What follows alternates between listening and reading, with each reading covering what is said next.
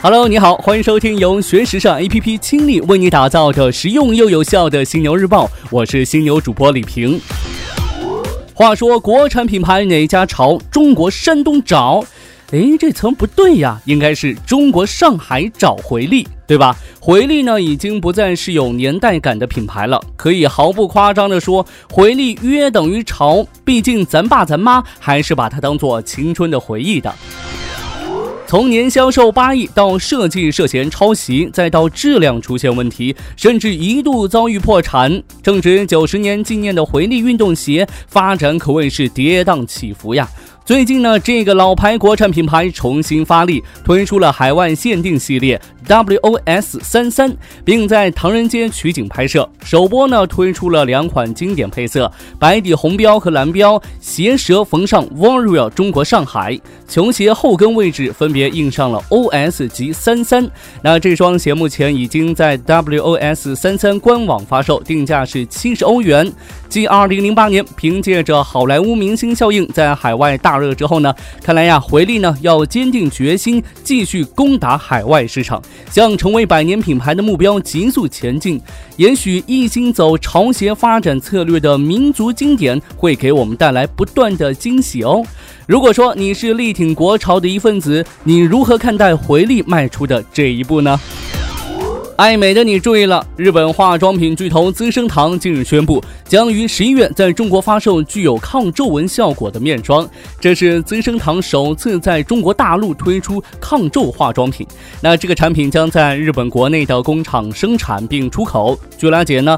这一款抗皱化妆品啊，在二零一六年秋季开始呢，已经在东南亚十五个国家和地区先行销售。十一月一号开始呢，在日本国内的大概二百七十家店铺和资生堂的购物网站发售。这是资生堂继六月上市的伊丽丝尔面霜之后呢，再次在日本国内推出抗皱化妆品。随着中国消费者对美容的关注度和需求不断的提高，资生堂预测中国市场将有望进一步的增长。而此前呢，资生堂从二零一七年一月开始呢，向中国市场投放其在日本国内销售的主力护肤品牌伊丽丝尔，并将其生产基地从越南转至日本国内，以 Made in Japan 日本制造为卖点，向中国消费者展开宣传。再来看到 LV 发布的东京城市旅游指南。从二零一三年开始，LV 陆续推出的这个城市的游记系列，它特意邀请了艺术家前往他们不熟知的城市，自由地讲述旅行故事。这些故事可以是拼贴画、插画、漫画等多种形式，极富趣味性。LV 最新的这一本东京城市旅游指南，邀请到了专做像素艺术的团体 E Boys，用简单有趣的像素画展现了东京的。现代和传统。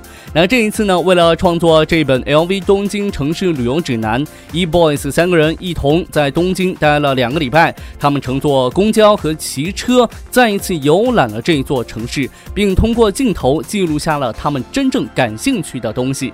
他们用像素画再现那些著名的景点。那另外呢，像是日本街头的自动售货机、电车内的场景等日常，也是他们关注的对象。你看看，何谓创？意呀，这就是创意所在呀！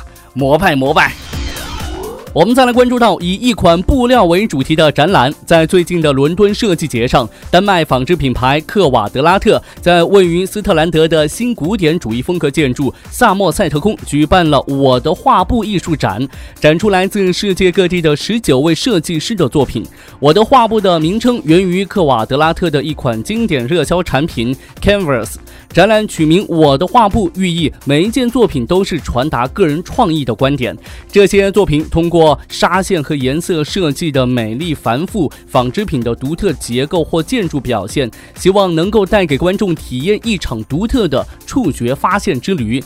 那按照克瓦德拉特的说法，Canvas 有一种微妙的颜色对比和优雅的结构，它的灵感源自于丹麦斯卡恩的风景，有一种融合了暗黑、轻盈以及温暖。的色调反映出柔和的北欧风格的景致，以及其充满戏剧性的黑暗色调海岸线。OK，最后呢，我们来看到一套名为“绝对值”的纪念币，这里的“绝”呢是蕨类植物的“蕨”。尽管台湾拥有将近七百种蕨类植物，和动物相比的话，人们对它们的认识并不深。